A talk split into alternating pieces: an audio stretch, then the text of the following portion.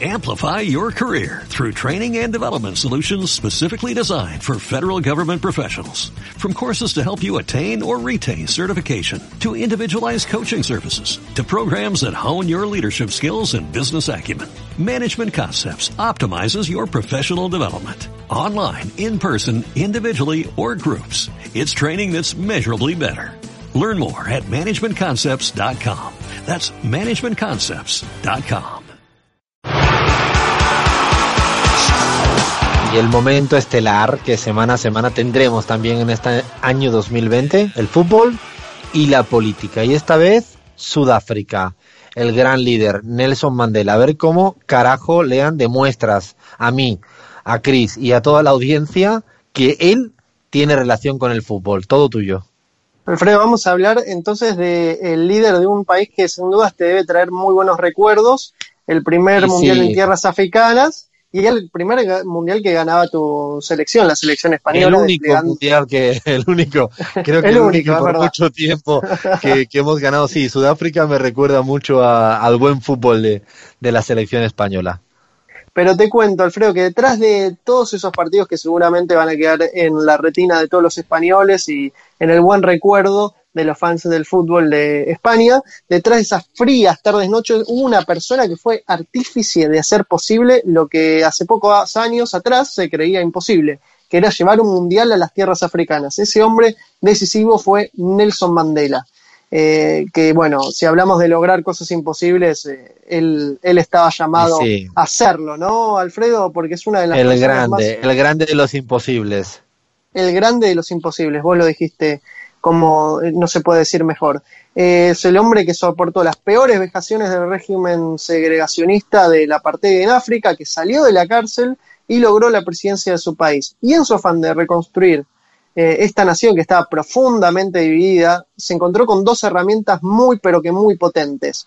De las dos eran disciplinas deportivas. Una fue el rugby, con el Mundial de 1995 en Sudáfrica, y la otra fue el fútbol. Y para quien nos dice que fútbol y política no se mezclan, yo diría que mejor le pregunten a Mandela qué es lo que opinan, ¿no, Alfredo?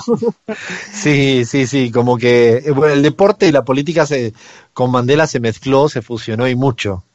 Muchísimo. Pero te cuento que su relación con el fútbol va desde su estadía en la cárcel.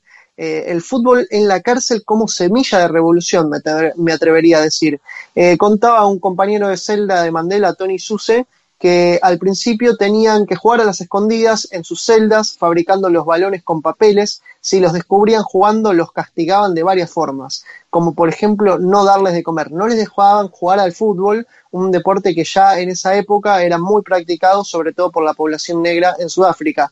Así que a Nelson no le quedó más remedio que intervenir en esto, Alfredo, y una vez más en su lucha mm, por la igualdad a favor de los oprimidos, eh, logró también lo imposible, que se desarrolle una liga dentro de la cárcel, una liga de ocho equipos que de, de esa forma eh, lograron eh, aplacar esta una de las restricciones que tenían, que era la práctica que los dejaban jugar solamente apenas 40 minutos por sábado, luego se armó esta liga y todo fue por la intervención de Nelson Mandela, una persona que sin dudas sabía convencer a la gente y sabía lograr Hasta cosas ese imposibles. punto, ¿no? Hasta ese punto en, en, la, en las cárceles ¿no? de Sudáfrica, él peleando para que el fútbol, lo que le gusta a la gente, bueno, pues se permitiera ¿no? y no tuviera tanta discriminación como ya había en ese entonces en Sudáfrica. Alfredo, antes de Mandela, el fútbol y el rugby eran los símbolos que se podrían decir de la discriminación. El rugby era un deporte para blancos y el fútbol un deporte de negros. Incluso te cuento que antes de la llegada de Mandela al poder, pese a ser un deporte mayoritariamente practicado y popular eh, por negros, la práctica oficial, es decir, la selección eh, en, de fútbol sudafricana, eh, estaba vedada la presencia de negros, es decir, solo blancos podían representar al país oficialmente, y así les O iba sea, está, estás diciendo ¿no? que, que a pesar de que los que jugaban eran los negros, solo podían aparecer con la camiseta de Sudáfrica oficial los blancos, así de descarados, ¿no? Así es, Alfredo. Y te cuento que si la Copa del Mundo de Rugby en 1995 fue un punto de inflexión en el país, no fue para nada menos la Copa de África de 1996, un año después. eh, la Copa de África de Fútbol de 1996 se la recuerda por ser la Copa de los Madiba Boys. ¿Quiénes eran los Madiba Boys? Te cuento, Alfredo. Radebe y Fish. Radebe era un jugador negro y Fish, un jugador blanco que eh, se fotografiaron eh, con Nelson Mandela y fueron utilizados por el líder sudafricano como símbolos de la reconciliación, como símbolos de llevar adelante la reconstrucción del país a través del fútbol. Radebe y Fish eran dos jugadores muy populares dentro de, Sudáfrica y dentro de la selección, pero también afuera. Eh, Radebe eh, jugó, eh, por ejemplo, en el Leeds United, hoy equipo dirigido por Marcelo Bielsa, un equipo que históricamente en Inglaterra es uno de los más grandes, se podría decir. Y Fish, por ejemplo, jugó en la Lazio, jugó, luego también jugó en equipos como el Bolton, el Charlton, el Ipswich. de hecho, hasta Fish tuvo una oferta del Manchester United, Alfredo. Y estos dos jugadores fueron los que representaron algo así como eh, los voceros de, Nelson Mandela en el campo de, juego en esta Copa de África de 1996. O sea, que no nos digan, lean, que luego no nos vengan a contar que el fútbol y la política no pueden estar más que unidos y además, en muchas ocasiones, como en esta que planteas, que encima pueden ser muy fructífero.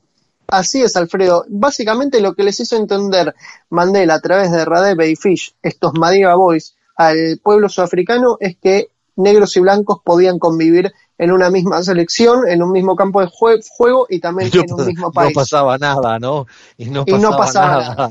Se podían echar la pelota el uno al otro, de vez en cuando podían meter un gol juntos y no pasaba nada. Qué cosa, ¿no? Y no estaba para nada mal.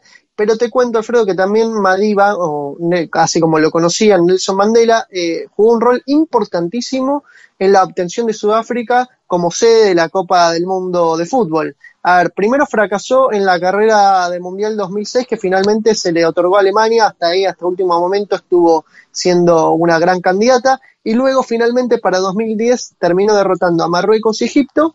Mandela hasta estuvo en la votación final en Zurich en mayo, en mayo de 2004 y desde entonces el fútbol empezó a dirigir y a prestar muchísima más atención a África. ¿Por qué? Porque Mandela llevó la Copa del Mundo por primera vez, algo importantísimo, a tierra africana. Un mundial ah, espérate, que, esta no lo sabía. Ahora me acabas de. O sea, el primer mundial, la verdad que no lo tenía registrado así. El primer mundial en África es el que logra realmente Mandela para Sudáfrica.